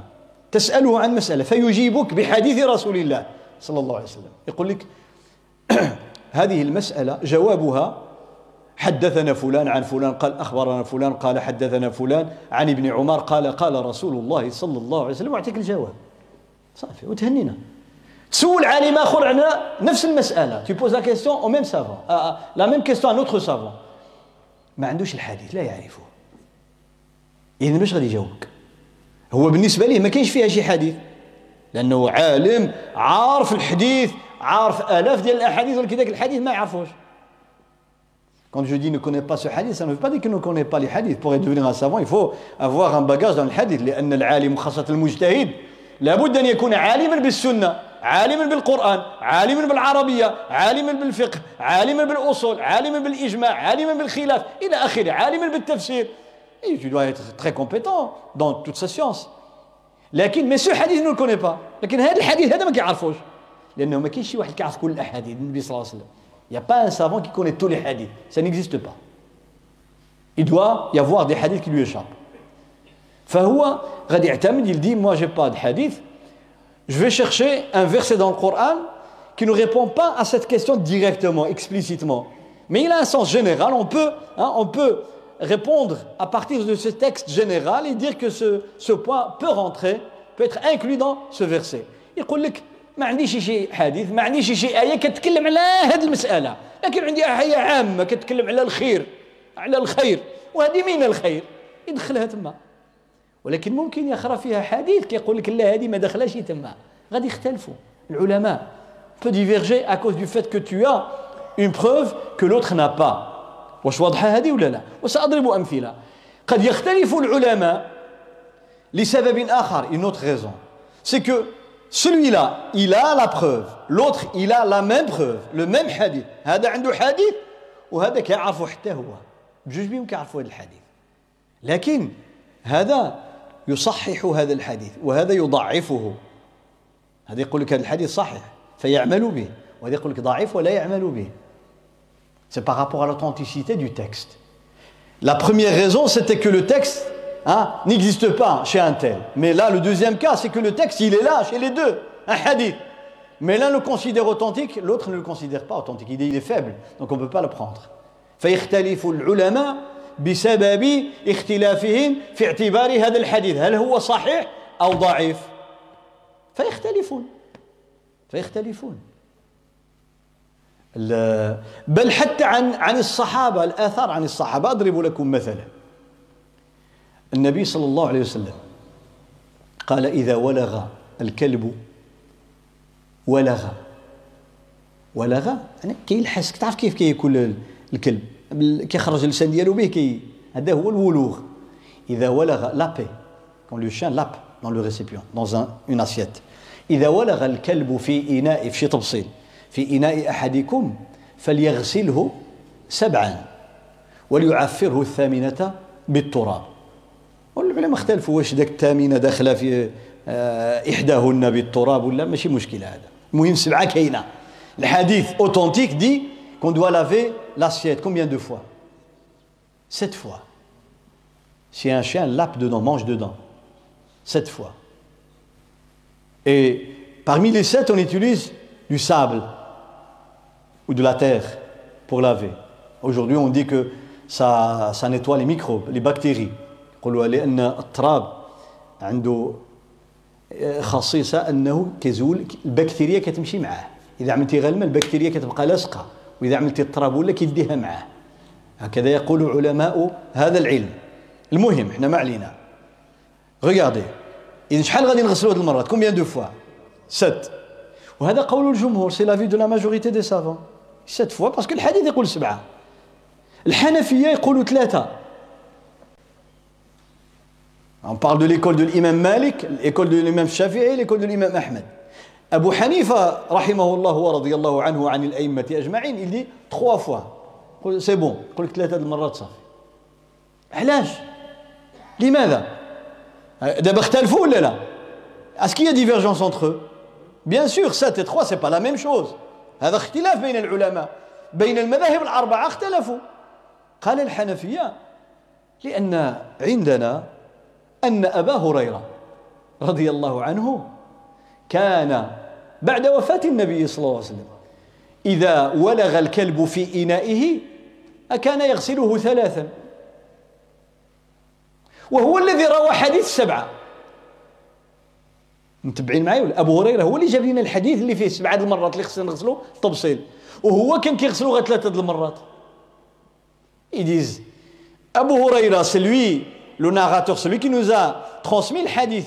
qui nous ordonne les oblige de laver l'assiette sept fois c'est Abu Huraira d'après le prophète sallallahu alayhi wa sallam et c'est lui qui pratiquait trois fois ça veut dire il a compris que les sept hein, c'est abrogé بغاو يقولوا لنا الحنفية أن أبا هريرة الذي نقل السبع عرف من النبي صلى الله عليه وسلم أن السبعة ما بقاتش أنها ولات شحال ثلاثة واضح فأخذوا بهذا فأخذوا بهذا واش واضح؟ ها الآثار ها الحديث ولذلك قلت لكم فيما مضى أن الحنفية يشترطون في العمل بالحديث الصحيح الذي نقله الصحابي أو الراوي الفقيه أن لا يخالف الحديث الذي هو هو نقله أن لا يخالف رأيه هو. إذا الصحابي جاب لك الحديث وهو خالفه كيقول لك معناه هو عارف علاش خالفه لأن النبي صلى الله عليه وسلم ما بقاش ذاك القانون هذاك بدلوه. فيأخذون برأي الراوي لا بروايته. Les Hanafis, disant, dans leur méthodologie du travail, il faut faire très attention. Pour ne pas juger dire les Hanafis disent quoi, ils font quoi. Ah, لأن اللي ما فهمش هذا الشيء اش غيقول؟ آه والحنفية الحديث صحيح هما كيقولوه. كما قيل عن المالكية وسأضرب لكم أمثلة. يقولنا dit la même chose des malikites de الإمام مالك. قالوا عن الإمام مالك. يروي الحديث الصحيح ويخالفه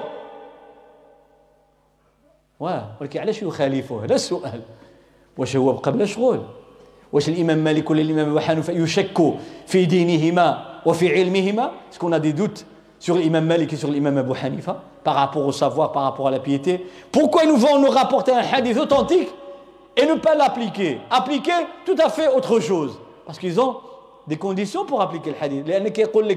لأنك يقول لك ما يمكنش واحد الصحابي يجيب لنا الحديث ويخالفه إلا وهو يعلم أن هذا الحديث ما بقاش قال لك هاد الصحابه راه ثقه عدول ما يكذبوش على النبي صلى الله عليه وسلم et c'est pas possible il n'y a pas un sahabi qui a menti sur le prophète sallallahu alayhi wa sallam alors imagine un sahabi tu dis que le prophète a dit A et moi je fais le contraire c'est pas possible que si il est sûr et certain que ce hadith n'est plus d'application il est abrogé واش واضح ولا لا؟ فالحنفية يشترطون. ها هو أبو هريرة جاب حديث اغسلوه سبعا وقالوا لا حنا غا ثلاثة. علاش؟ قال لك لأن أبا هريرة اللي جاب الحديث كان كيعمل غا ثلاثة ويفتي بثلاثة. واش واضح ولا لا؟ ها؟ واضح. إذا من بعد ما غندابزوش هذا. رد الجمهور. les trois écoles vont répondre قالوا بلاتي قالوا أبو هريرة نعم روى حديث السبع. لكنه لم يثبت عنه ثلاث قالوا ديك ثلاثة ماشي صحيحة عن أبي هريرة ماشي ماشي صحيحه اللي نقل عليه على ابو هريره هذاك السند ماشي صحيح الجمهور vont répondre ils vont dire que ce qu'on a rapporté comme quoi c'était la pratique de Abu Huraira ou sa réponse c'est-à-dire de se contenter de trois fois eh bien la personne qui nous a rapporté cette phrase là eh bien elle n'est pas fiable la chaîne n'est pas fiable elle n'est pas authentique Donc on reste sur les sept. واش واضح هذا خلاف c'est une divergence. خلاف بين العلماء هذا يصحح هذا يضعف سي اوثنتيك سي با اوثنتيك والصدر يكون واسع هكذا كان العلماء واش واضح ولا لا واضح قد يكون سبب الخلاف لا ديفيرجونس تروازيام كا قد يكون السبب ها هو الحديث صحيح هذا يقول صحيح وهذا يقول صحيح لكن كيف نفهمه à la compréhension du hadith. On, on est d'accord que le hadith est authentique. Et on le connaît tous. Le troisième cas mais comment le comprendre? العلماء يختلفوا في الفهامة ماشي ان الحديث واش كاين ولا ما كاين لا يقول كاين اصحيح اصحيح كتعرفوا كنعرفوا وانت أنا عرفه يا ابا حنيفه تعرف هذا الحديث قال نعم يا مالك تعرفه قال نعم شافعي نعم احمد نعم يعرفون الحديث هل هو صحيح عندكم قالوا نعم on pose la question quatre écoles vous connaissez le hadith bien sûr il est dans le recueil de le hadith dans le livre يقول لك شوف الموطا كاين شوف في مسند ابي حنيفه كاين شوف في الرساله ولا الام ديال الشافعي كاين الحديث شوف في مسند احمد كاين الحديث les ouvrages de الحديث et de le fiqh de ces références les quatre écoles il y a le hadith dedans وكلهم كيقولوا حديث ثابت عن رسول الله صلى الله عليه وسلم الحديث on retrouve après dans le Bukhari Muslim بعد ذلك غنجبروا هذا الحديث صحيح. البخاري وصحيح مسلم. حديث صحيح. Mais pourquoi vous avez divergé? Ils vont te dire c'est l'interprétation du hadith كيف نفهم الحديث؟ يقول لك انت فهمتي هيدا؟ أنا لا. لا أرى ذلك. ماشي باش اغنان لا c'est pas l'entêtement c'est العلم. العلم. أنا مثال. نعطيكم مثال واضح. وهذا المثال تنبني عليه مسائل أخرى في الخلاف الفقهي. جاء في البخاري. في البخاري صح البخاري. حديث عائشة رضي الله عنها. قالت واسمعوا مزيان. قال لي لو بروفيت ما دي moi عائشة قال لي رسول الله صلى الله عليه وسلم ناوليني أعطيني. مكني لي مكني لي donne moi passe moi le terme exact passe moi ça veut dire comme ça. Passe moi قال ناوليني. الخمرة. الخمرة. أو خو. شي خا. خمر الخمر. الخمرة. ناو قال لي رسول الله صلى الله عليه وسلم ناوليني الخمرة من المسجد. ناوليني الخمرة من المسجد.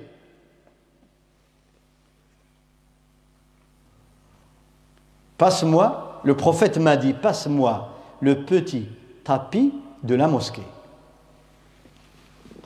ناوليني الخمرة من الماء قال لي قال. المشكلة في ذلك قال. قال لي رسول الله صلى الله عليه وسلم ناوليني الخمرة من المسجد. فقلت يا رسول الله إني حائض elle dit je suis en état de monstru قال إن حيضتك ليست في يدك الدم الحيض ماشي في يدك طبعا انا الان كنقرب المعاني اما كاين تفسير اخر لهذا اخر لهذه العباره Elle lui dit, je suis en état de règle. Ça veut dire pour elle, je ne peux pas te passer quelque chose. Elle lui dit, tes monstrues ne sont pas dans ta main. طيب نمشي وحده بوحده أين كان رسول الله صلى الله عليه وسلم؟ Il était où صلى الله عليه وسلم. في البيت. Hein, dites, il était où Aïcha dit, le prophète m'a dit, passe-moi le petit tapis de la mosquée. Donc lui, il était où? أين كان؟ ما دام يقول لها مكني لي قال لها مكنيني ذاك السداجة لأن الخمرة جيب لي هذا السيشان اسمح لي الله يعطيك الجنة السيشان الخمرة هي قد هذه أو لا قل شوية. واحد الزربية صغيرة كينزلوا عليها. ها بحالها آية آه ما شاء الله. وجيب هذيك جيبها لنا الله يجازيك بخير. الخمرة سي ان بتي تابي Ça, c'est une sorte de l'khumra, plus ou moins. Quand c'est comme ça, ça s'appelle pas le khumra. Le كتغطي كما قال أئمة اللغة وشراح الحديث. لأن خمرة معناها غطى خمرة dans la langue arabe. الخمر le vin le terme vient de couvrir خمرة parce que quand quelqu'un boit اللي كيشرب الخمر كيغطي على العقل ديالو son intelligence sa, sa raison sa conscience elle est couverte un coup, il ne sait pas ce qu'il fait. واحد يشرب خمر كيبدا غير يدرس ها عنترة بن شداد العبسي أحد الأبطال الأبطال في الجاهلية الفارس العظيم الذي نقلت أخباره وآثاره وأخلاقه ومكارمه آه، لقرون. سيتي ان grand cavalier, عنتره افون الاسلام il est mort non ومات على شركه. عنترة بن شداد من فحول الشعراء ان دي بلي غون بويت اغاب واحد اصحاب المعلقات يعني اعظم شعر قالته العرب مما وصل الينا parmi les plus grands poèmes des arabes avant l'islam que nous avons aujourd'hui عنترة on fait partie. منهم عنترة بن شداد الحارث بن حليزة والنبي الذبياني امرؤ القيس أمير الشعراء مهم هذا عنترة بن بن شداد سبحان الله إحنا باقي كنمشيو على الخمر اي الله يجازيك عقلتي عليها رضي الله عنك شكون؟ لا إيه ولكن أبو نواس أبو نواس جا من بعد جاء في العصر الإسلامي. آه. آه شاعر الخمريات. هو جاء من بعد جاء من بعد في العصر الإسلامي. هادو كانوا في الجاهلية. هنا encore une fois l'islam quand il vient il n'extermine pas les autres civilisations ها شوف ياك هذوك شعراء الجاهلية. لما جاء الرسول صلى الله عليه وسلم ما قالش بعدوا عليا هذا الكلام ديال الجاهلية وما عندي ما نعملوا به جئتكم بكتاب الله سيبوا عليا هذا الشيء لا un point très important. Parce qu'aujourd'hui, malheureusement, certains de nos frères musulmans, ils donnent une mauvaise image de l'islam. أن الإسلام جاي يمسح جميع البشر. فهمت؟ راه خطير هذا الشيء. النبي صلى الله عليه وسلم في صحيح مسلم. dans صحيح مسلم. في صحيح مسلم خرج في سفر اون فواياج ومعه احد الصحابه الطريق طويله الناس قبل ما كانوا كي غمسه لما كيطلعوا يحتشوا الربيع اش كيعملوا كيبداو يغنيو او لا لا savez pour rendre les tâches un peu plus faciles quand on fait des, des travaux etc les, les, même il n'y a pas longtemps même aujourd'hui il y a des, des, les femmes quand elles allaient pour chercher de l'air par exemple ou bien euh, des bûches etc elles chantaient elles chantaient pour passer le temps. Sinon ça devient ennuyeux. لأن الانسان يمل سكات تصور دابا حنا جالسين هنا مع بعضنا وساكتين هذا كيشوف هذا اون سو ريغارد بيرسون نو بار غادي تمل حتى كيقول لك مالك كتشوف فيه لا اله الا الله فالمقصود ان الانسان لما كيتكلم كيخفف من طول الطريق quand c'est long, la route elle est longue Eh bien, les Arabes et les, les peuples en général, ils ont l'habitude de chanter. كانوا كيغنيو ما يسمى بال بالحداء أو الحداء كان يحدو ينشد فكان النبي صلى الله عليه وسلم يقول لواحد الصحابي معاه والعرب عنده واحد العبارة جميلة جدا. كناية على هذا الموضوع هذا. يعني لما كيسافروا جوج الناس مع بعضهم والطريق طويله والصحراء والسكات. ها كيقول له واش تهزني ولا نهزك؟ هنا تهزني اللي غادي يجي يفهمها يقراها كذا بالعربيه صحابو بغاو يهزوا عملوا عليه الكتاب. لا كيقول زعما واش أنت؟ أنت تهضر ولا أنا نهضر؟ فكانوا كيعتبروا الكلام يعني أنت تكلمني ونكلمك في حال اللي خففتي عليا أنا نهزك ولا أنت تهزني؟ كيقولوا أتحملني أم أحملك؟ ويكنون به عن الكلام أتحدثني أم أحدثك؟ حتى لا نمل الطريق. اسكو تو فا مو بورتي ou bien c'est à moi de te porter dans les longs voyages. La phrase, en sens figuré, ça veut dire quoi Ça veut dire, est-ce que c'est toi qui parles ou bien c'est moi qui te parle Ça veut dire qu'on doit échanger les discussions, sinon on va s'ennuyer. Alors il utilise le terme porter pour dire parler. Pourquoi Si quelqu'un te porte sur son dos, tu vas rien sentir. Même si c'est un long voyage. لو حملتك دابة على ظهرها لن تشعر بطول السفر كما لو سرت على قدميك فكانوا يقولوا أتحملني أم أحملك النبي صلى الله عليه وسلم دون لو ميم اسبري في هذا السياق هذا النبي صلى الله عليه وسلم يقول للصحابي قال ها فلان معك شيء من شعر أمية بن أبي الصلت؟ قال واش كتحفظ شي شعر ديال أمية بن أبي الصلت؟ والله إلا عجيب هذا الدين. Est-ce que tu connais des poèmes de la poésie d'un certain أمية؟ شكون هذا أمية؟ رجل جاهلي. مات. Il est mort dans le جاهلية بايان le جاهلية. والنبي صلى الله عليه وسلم يسول على الشعر ديالو. قال له واش معك شي شعر ديالو؟ كتحفظ شي شعر ديالو. قال نعم يا رسول الله. قال له يلا زيد زيد بسم الله. وبدا يقول ماشي الرسول صلى الله عليه وسلم يسمع. il écoute la poésie فيها حكمة. لأن هذا الرجل كاد كاد يعني كما جاء في الحديث كاد يؤمن قلبه. هو الشعر ديالو عامر باش بتوحيد الله في الجاهلية والحديث عن الحساب وعن الآخرة وعن الجزاء dans sa poésie avant l'islam il parlait de l'unicité de Dieu il parlait du paradis, de l'enfer, du jugement dernier. كان رجلا حكيما وعالما لكنه سبحان الله son problème c'était quoi كان مرضه هو المرض الذي أصاب إبليس اللي هو الحسد à cause de l'envie, la jalousie, le hasad, il est resté comme ça. Malheureusement, il n'a pas embrassé l'islam. الحسد علاش لما بلغ ما بلغ من الحكمة في الشعر ومن الحديث عن وحدانية الله وعن الآخرة والجنة والنار كان الناس يظنون أنه هو نبي آخر الزمان كانوا عارفين غيجي واحد النبي في الجزيرة العربية عارفينه لأن أهل الكتاب كانوا يخبرون عنه Les Arabes savaient qu'il y a un dernier prophète qui va être envoyé par Allah subhanahu wa ta'ala. Ils le savaient, ils l'attendaient. Parce que les gens du livre avaient ça dans leur livre. Donc ils avaient l'annonciation. كان عندهم علم بالنبي صلى الله عليه وسلم أنه سيبعث. حتى même dans le l'Ancien Testament, je pense, le texte, je le connais, حتى في التوراة موجود. Dans la Bible, موجود. إلى يومنا هذا jusqu'aujourd'hui ما زال موجود النص أن نبي آخر الزمان سيبعث من الجبل الوعر الذي يصعد الجبل الوعر ويقال له اقرأ ويبعث من فاران فاران اسم مكة القديم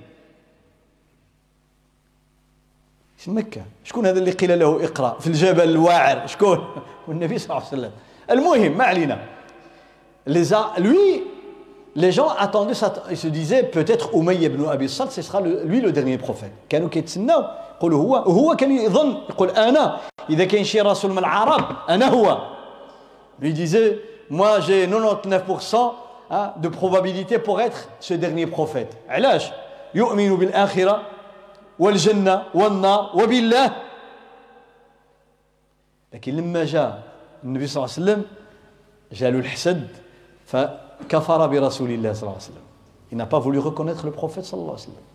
شوف ومع ذلك malgré tout ça الرسول صلى الله عليه وسلم il n'a pas dit non non on oublie أمية قال هل معك شيء من شعر أمية بن أبي الصلت الصلت واش عندك شي شعر ديالو؟ لأن الحق حق.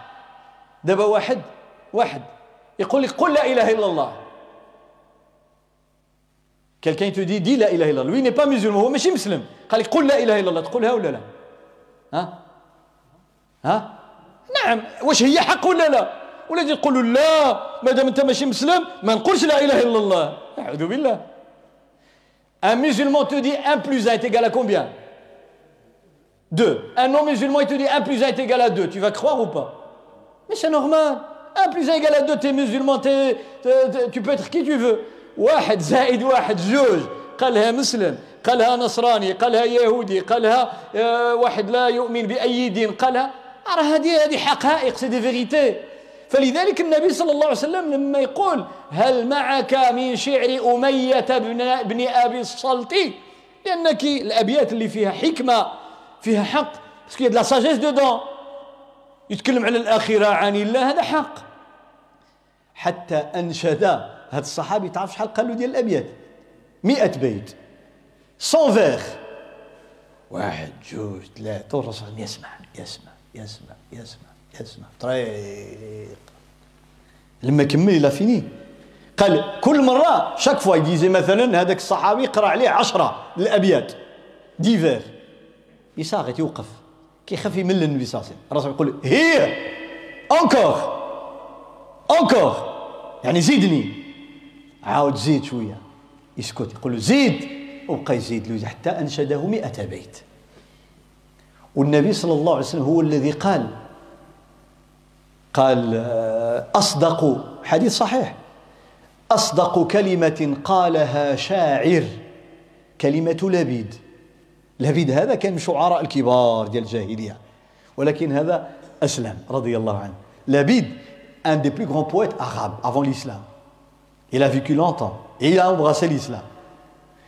يقول النبي صلى الله عليه وسلم il va prendre sa, une part de sa poésie comme référence. يقول أصدق كلمة. Une des meilleures paroles dites par un poète قال أصدق كلمة قالها شاعر كلمة لبيد. ألا كل شيء ما خلا الله باطل. كل حاجة من غير الله غتزول ما غتبقاش. أو باطل الحق اللي هو الحق والله سبحانه وتعالى. الباقي البيت وكل نعيم لا محالة زائله هذه ماشي صحيحة لأن نعيم الجنة لا يزول. ها؟ Le prophète a pris le morceau dans lequel il dit toute chose autre qu'Allah n'est pas, hein, n'est pas la vérité. أي سبحان الله الرسول صلى الله عليه وسلم كان يتعامل هكذا. المهم النبي صلى الله عليه وسلم عائشة كتقول قال لي ناوليني الخمرة من المسجد. أنتم قلتوا بأن النبي فين كان؟ لو بروفيت في البيت. في البيت. كان في البيت.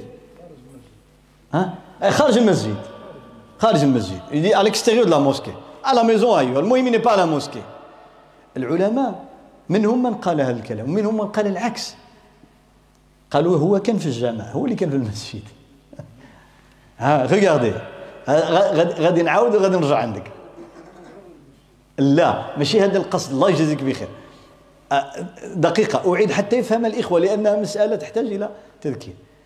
قال لي رسول الله صلى الله عليه وسلم Il m'a dit, le prophète sallallahu alayhi wa sallam, donne-moi, passe-moi, الخمرة من المسجد. واش هي اللي غادي تدخل المسجد؟ هو في الدار وتمكن له الخمرة أو لا هو في المسجد وهي في الدار وتمكن له الخمرة. شكون شكون اللي في المسجد؟ لو تابي ولا الرسول صلى الله عليه وسلم؟ باش فهمتيها. ومن المسجد راه حتى الزربية من المسجد. ها؟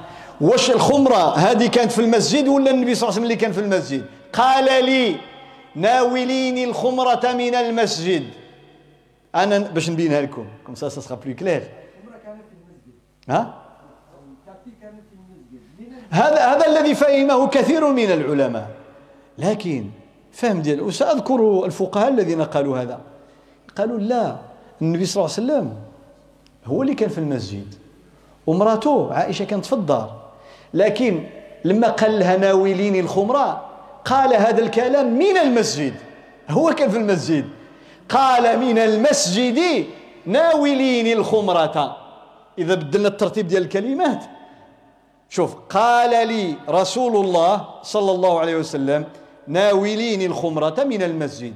أي قال لي من المسجد ناوليني الخمرة. هو في الجامع وأنا في الدار أمر طبيعي هي كانت في البيت فقال لها مكليني مكليني ذاك الخمرة باش يصلي عليها في الجامع Le prophète m'a dit, passe-moi le tapis de la mosquée. La ville que vous avez évoquée, c'est que passe-moi le tapis de la mosquée. Aïcha va sortir de chez elle, elle rentre dans la mosquée, elle prend le tapis, elle va le donner au prophète qui est chez lui. Deuxième interprétation, le prophète m'a dit la parole, donne-moi, passe-moi, il me l'a dit de la mosquée. Ça veut dire, lui, il est dans la mosquée, et elle à la maison. Donc, elle va juste se mettre sur le seuil de la porte et donner le tapis, lui, il est à la mosquée. Elle ne peut pas rentrer parce qu'elle est en état de monstru. فالمالكية لما يستدلوا على أن المرأة ما تدخلش المسجد إذا كان عليها العادة الشهرية. العلماء اللي كيستدلوا بهذا اللي هم أن المرأة لا تمكث. إذا عليها الحيض لا تمكث ما تبقاش في الجامع. هذا مذهب المذاهب الأربعة جمهور العلماء. ومن الأحاديث اللي كيذكروها هذه قل كرا عائشة ما دخلاتش للمسجد ما دخلاتش. وإنما قال لها ذلك من المسجد. النبي كان في الجامع من ثم قال لها مكني لي. الخمرة. قال لي من المسجد ناوليني الخمرة. نردوا الترتيب كما كان. قال لي ناوليني الخمرة من المسجد. فهذا الترتيب اللي هو ها كتشوفوا كيف عامل اختلف العلماء. واش هو اللي في الجامع؟ او لا السداجه هي اللي في الجامع La divergence, rien que l'ordre, le classement des mots va changer complètement la réponse. Est-ce le prophète sallallahu alayhi wa sallam était dans la mosquée, Aïcha à la maison, elle va lui passer le tapis de la maison à la mosquée, mais lui il a dit cette parole, passe-moi de la mosquée. Ou bien c'est lui qui était, hein, qui était à la maison et Aïcha devait sortir et rentrer dans la mosquée, prendre le tapis et le lui donner. بسبب غير الترتيب ديال الكلمات. واحد تقول عيط لي من الكوزينة. إذا هو في الكوزينة ولا لا؟ ما تقول فلان عيط لي من الكوزينة فلان قال لي جيب لي واحد الكاس د الماء من الكوزينة. قال لي جيب لي كاس الماء من الكوزينة. أنت غتمشي تجيبو من الكوزينة. واحد يقول يقول لك لا هو في الكوزينة. عيط لي من الكوزينة. قال لي من الكوزينة جيب لي كاس الماء. اذا هو هنا غادي نديه له كل واحد كيفهمها. سبحان الله la même phrase mais l'interprétation est entièrement différente علاش باش يقول لك اللي كيقولوا بان الخمره كانت في المسجد يقول لك اذا المراه يجوز لها وخار عليها الحيض تدخل للجامع وتخرج أو لا غتجوز عابري سبيل على قول Donc regardez les conséquences. C'est de dire que la femme, même en état de menstruer, elle peut rentrer dans la mosquée. Ne fût-ce que de passage. Puisque Aïcha va rentrer dans la mosquée en ayant ses règles et elle prend le tapis. قالوا لي أن عائشة الرسول صلى الله عليه وسلم قال لها قال لها مكني لي الخمرة من الجامع. إن غادي تدخل هي الجامع وهي عليها العادة الشهرية وغادي تاخذ الخمرة وتعطيها للنبي صلى الله عليه وسلم اللي هو في الدار. قالوا لي المرأة وخر عليها العادة تجوز في الجامع تدخل وتخرج واضح؟ يا أخي كيقولوا لا هذا الحديث ما فيهش دليل. علاش؟ قالوا لأن عائشة ما خرجتش من الدار ديالها تمشي للجامع الرسول صلى الله عليه وسلم هو اللي كان في الجامع قال لها مكني لي إن غتخرج غيدها لذلك قال لها إن حيضتك ليست في يدك Regardez ceux qui disent que le prophète était dans la mosquée. C'est pas Aïcha qui va rentrer dans la mosquée. Ils disent parce que quand Aïcha a voulu donner le tapis au prophète sallam, elle dit à Rasulallah, je suis en état de règle. Et le prophète lui dit, les règles ne sont pas dans tes mains. Ça veut dire qu'elle était chez elle, elle voulait juste tendre la main dans la mosquée. بغات هي في الباب ديال الدار تدخل غير يدها في الجامع فقال لها إن حيضتك ليست في يدك شوف الخلاف et on verra par après les détails لكن غير باش نفهموا le texte il est authentique ils sont d'accord mais juste l'interprétation كيف نفهم حديث رسول الله صلى الله عليه وسلم أردت أن أدخل وسأدخل باقي خمسة دقائق ها باقي خمسة خمسة ولا لا الأذان باش نعرف كيف نعمل داك الشيء نعملو كومبريسيون خمسة دقائق مسألة أخرى هنا donc là j'ai cité l'exemple j'ai cité tu n'as pas la preuve l'autre il l'a tous les deux ils ont la preuve mais elle est authentique chez l'un mais pas chez l'autre trois l'interprétation de la preuve إذا ذكرت ثلاثة الأسباب ديال الخلاف إما أن لا يكون الدليل عند العالم ما عندوش ذاك الدليل اللي كيعرفوا واحد آخر غادي يختلفوا. جوج الدليل كاين والحديث كاين لكن هذا كيصحح وهذا كيضعف. الثالث الحديث صحيح عند الجميع. ولكن الخلاف في ماذا؟ في الفهم. رابعا أن يأتي الدليل ويأتي دليل آخر يخالفه ويعارضه. ما يسمى بتعارض الأدلة. c'est d'avoir deux références qui s'opposent là il a la référence d'un hadith l'autre un autre hadith qui dit le contraire l'avis d'un compagnon et l'avis d'un compagnon qui dit le contraire وسأضرب مثلا يسأل مثلا تسأل الإمام مالكا أو تسأل الإمام أبا حنيفة tu poses la question مالكيت ou bien حنفي سولهم قل لهم صلينا صلاة الجنازة on a pris الجنازة الجنازة il y a combien de takbir شحال فيها ديال التكبيرات؟ أربعة. après le premier takbir بعد التكبيرة الأولى ماذا نقول؟ ها؟ فاتحة. المالكية والحنفية ما عندهمش الفاتحة. هاتي لكم ils n'ont pas الفاتحة.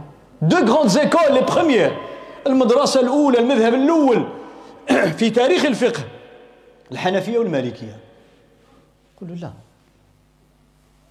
Ils disent non. Pas de فاتحة منين جبتي الفاتحة جات لكم غريبة tu poses la question الشافعي الإمام أحمد فاتحة الشافعي قال لك فرض سي ان بيليي قال لك ركن ما صليتيهاش مشات الصلاة ما قريتيش الفاتحة الإمام أحمد قال لك هي واجبة وفي رواية عنه مستحبة سبحان الله qu'est-ce qui se passe غادي يجيو اللي كيقولوا خصك تقرا الفاتحة. ceux qui disent qu'on doit lire الفاتحة. Comme Shafi'i, Ahmed dans un avis à lui. قالوا قال ابن عباس ابن عباس حديث صحيح أثر صحيح authentique d'après ابن عباس. ابن عباس صلى الجنازة il a prié الجنازة صلى الجنازة بالناس. وقرأ سورة الفاتحة جهرا باش يعلم الناس. Récité سورة الفاتحة. À voix haute comme ça les gens entendent. فقالوا له في الآخر لما كمل قالوا له قال ليعلم الناس أنها سنة. comme ça les gens apprennent que c'est une سنة du prophète صلى الله عليه وسلم. يعني أن النبي صلى الله عليه وسلم كان كيقرأ الفاتحة في صلاة الجنازة. comme que le prophète récitait الفاتحه dans صلاه dans dans la prière de الجنازة. هنا واضحة ولا ماشي واضحة؟ واضحة. ça c'est la parole de qui هذا ابن؟ ها encore une fois ابن عباس. l'intelligent ابن عباس. جاء في أثر آخر عن أبي أمامة. Un autre صحابي s'appelle أبو أمامة. أبو أمامة قال من السنة في صلاة الجنازة أن تكبر أربعا وأن تقرأ بعد التكبيرة الأولى سورة الفاتحة. قالوا من السنة. Il dit de la sunna c'est de faire quatre takbir après le premier de réciter الفاتحة مش واضح ولا لا؟ إذن قالوا عندنا صحابي وصحابي كيقولوا هذا من السنة ديال النبي صلى الله عليه وسلم كما حمله أكثر أهل العلم. من السنة لا السنة ديال النبي صلى الله عليه وسلم. أنا تقرأ الفاتحة. il y en a beaucoup disent on lit pas الفاتحة اللي غيقرا غير هذا الشيء. أش غادي يقول؟ يقول المالكية والحنفية غير كيدرسوا السلام. صحيح ولا لا؟ سي فوز انتوندي سا vous vous arrêtez là. فلا dit quoi l'imam Malik il dit quoi il n'y a pas de Fatiha. hein هذا الشيء كاين ولا لا؟ وثم الشافعي كيقول الإمام الشافعي يقول الرسول صلى الله عليه وسلم قال لا صلاة لمن لم يقرأ بفاتحة الكتاب. يقول لك ما عندوش صلاة. الشافعي دي هذا حديث ديال النبي صلى الله عليه وسلم. صحيح. الحديث du prophète il dit celui qui ne récite pas الفاتحة il n'a pas de prière. فالشافعي قال الفاتحة تقراها كنت إمام تقراها كنت مأموم تقراها. صلاة الجنازة تقراها. il dit dans toutes les tu dois lire الفاتحة. Pas d'exception. آه علاش؟ لأن الرسول صلى الله عليه وسلم قال لا صلاة لمن لم يقرأ بأم الكتاب أو بفاتحة الكتاب. De prière. ونفي للصحة واضح ولا لا؟ المالكية والحنفية قالوا بالتي بالتي آه tout doucement وهنا باش نختم j'attire votre attention الإمام أبو حنيفة والإمام مالك ils ont une distinction par rapport aux deux autres écoles qui les distinguent. أبو حنيفة ومالك عندهم واحد الطريقة قبل ما يجاوبوا على السؤال ومن لم يدركها غادي يتهمهم Si vous ne connaissez pas leur méthodologie, vous allez les accuser dans des centaines et des milliers de questions. أن المالكية خاصة الإمام مالك والإمام أبا حنيفة قبل أن يجيب عن السؤال لا يستعمل دليلا واحدا يجيش يقول لك حديث ويوقف تما Quand ils veulent répondre à une question, ils cherchent, ils ont un hadith. Ils ne vont pas utiliser que le hadith. Hadith, ils vont voir, est-ce qu'il n'y a pas un autre hadith qui le contredit Est-ce qu'il n'y a pas un verset qui le contredit Comment les sahaba l'ont compris Est-ce que la coutume des gens de Médine va dans le même sens ou pas شوف الإمام مالك تسأله عن مسألة وعنده الحديث كيعرفه كان أمير المؤمنين في الحديث. والحديث صحيح. قبل ما يجاوبك قد يقول لك بلاتي هل هذا الحديث عمل به الصحابة أو لا؟ الصحابة هما اللي جابوه لنا. وإذا كلهم سمحوا في هذا الحديث. هذا الحديث بقى ما بقاش. هل عمل به أهل المدينة أم أهل المدينة كلهم؟ على خلافه. لك هي المدينة تما عاش النبي صلى الله عليه وسلم وتما توفي النبي صلى الله عليه وسلم وهي دار السنة. كيفاش هذه المدينة ولاد الصحابة كلهم خلفوا هذا الحديث وهم يحفظونه ويعرفونه؟ ما يسمى بعمل أهل المدينة. معنى أنهم يعلمون أن هذا الحديث آه على الأقل يكون منسوخ. ما بقاش. واش واضح ولا لا؟ فقبل ما يجاوبك هل هناك حديث آخر يخالفه؟ هل هناك آية من القرآن تخالفه؟ هل هناك عمل الصحابة والخلفاء الراشدين يخالفه؟ هل عمل أهل المدينة يخالفه؟ ثم ما المقصود؟ ما هو مقصد النبي صلى الله عليه وسلم من هذا الحديث؟ C'est quoi C'est quoi entre les lignes? Si le prophète nous a interdit une chose, pourquoi? يقول لك الإمام النبي صلى الله عليه وسلم نهانا على شي حاجة. نعرفوا علاش. إذا عرفنا علاش غنفهموا ديك الساعة واش ممكن هذا الحديث دائما نجاوبوا بنفس السؤال ولا خصنا نسولوا علاش أنت بغيت تعملها؟ باش نفهموا علاش عمل النبي صلى الله عليه وسلم أو أو فرض أو لابد نعرفوا القصد ديالو. علاش؟ واش معايا ولا ماشي معايا؟ فالإمام مالك وأبو حنيفة كيشوفوا أمور كثيرة. ماشي غازي تجاوب سي با باغ كونتر اون فا دون لي زوتر زيكول لا كيستيون إذا صح الحديث فهو مذهبي. كيستيون يا حديث ريبون الامام مالك لا pas des contradictions. Il regarde le contexte, pas que le texte. يشوف هالحديث لكن النبي صلى الله عليه وسلم والصحابة وعمل أهل المدينة ومقاصد الشريعة كيجمع داك الشيء كل شيء خلطو عاد يعطيك الجواب من هنا parce que après ça va engendrer غادي يوقع واحد النقاش طويل de la part de الامام الشافعي نختم. الإمام الشافعي à la fin de sa vie في آخر عمره هو كان هو يعني في البداية راه كان مالكي لأن تلميذ ديال الإمام مالك c'est l'élève ديال الإمام مالك. donc il ressemble à son maître. Mais après لما ذهب إلى مصر مشى لمصر. Il est parti en Égypte les cinq dernières années. فوجد المالكية في مصر. وقع شوية ديال il y a eu un peu d'accrochage entre lui et les malikites بين الشافعي الأنصار امام مجتهد. فحدث شيء مع بعض أئمة المالكية من تلامذة الإمام مالك. فتعصب الشافعي. هاي سينيرفي تعصب عليهم. حتى سمع أن بعض أهل الأندلس يستسقون بعمامة مالك. ما كيطلبوش حتى كيدوا العمامة الإمام مالك أو التوب ديالو؟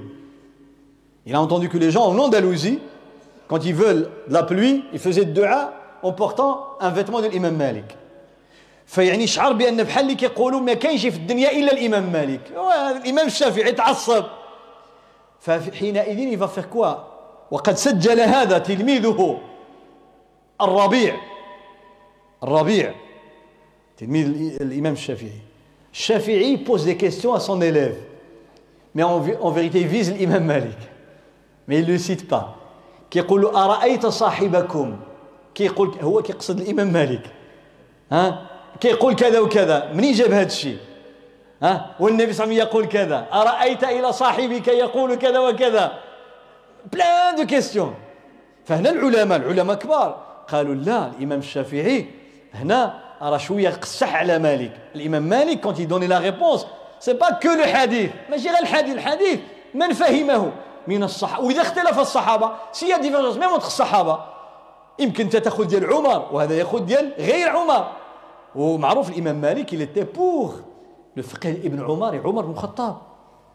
فالقصد أننا قبل أن نهجم ها على المسائل الفقهية والعلمية لا بد أن ندرك ما يدور في عقول العلماء الكبار. أقف عند هذا حجد وما غيتلا والبقية تأتي يوم الأحد المقبل إن شاء الله. آه إن شاء الله لا بالحق الحد المقبل يغا ان سيمينير ici samedi dimanche. غادي يكون هنا درس يوم السبت ودرس يوم الأحد في العصر وفي المغرب إن شاء الله على فقه الجنائز un résumé des funérailles comment laver mettre le linceul كيفاش صلاة الجنازة والكفن تكفين الميت تغسيل الميت الدفن إلى آخره. أسأل الله تعالى التوفيق لي ولكم. اللهم اغفر ذنوبنا واستر عيوبنا وأصلح أحوالنا وبارك في أهلنا وأزواجنا. اللهم بارك في أعمالنا واعمالنا نعوذ بك اللهم من منكرات الأخلاق والأهواء والأدواء والأعمال. اللهم ارحم موتانا واشف مرضانا. اللهم ألف بين قلوبنا. اللهم احفظ بلدنا وسائر بلاد المسلمين. واحفظ مجتمعنا هذا يا رب العالمين. اللهم ارفع عنا البلاء والوباء يا رب العالمين. اللهم اجعل غدنا خير من يومنا. سبحان ربك رب العزة عما يصفون. وسلام على المرسلين والحمد لله رب العالمين. أحد الإخوة آه، شي أخ يقول أحد الأصدقاء توفي بهذا الوباء الفيروس التاجي suite à au Covid la Covid 19 mercredi سبحان الله. ولم يرى والدته لعشر سنوات. Il n'a pas vu sa maman depuis 10 ans. مسكين. سبحان الله. غربة فوق غربة. فأسأل الله تعالى بأسمائه الحسنى وصفاته العلى أن ينور قبره ويؤنس وحشته وأن يعوضه خيرا مما كان عليه وأن يجعل مثواه الجنة وأن يفسح له في قبره مد بصره ويكتبه في عليين واحشره في المهديين ويجعله مع الصالحين اللهم اجعله من السعداء اللهم اجعله من السعداء اللهم ارفع مقامه عندك يا رب العالمين اللهم اجعل ما ابتليته به مغفرة لذنوبه ورفعة لدرجاته وعلو لقدره عندك ولمقامه بين يديك يا رب العالمين. وأسأل الله أن يصبر ذويه ووالدته وأحبابه. والحمد لله رب العالمين. وصلى الله وسلم على سيدنا محمد.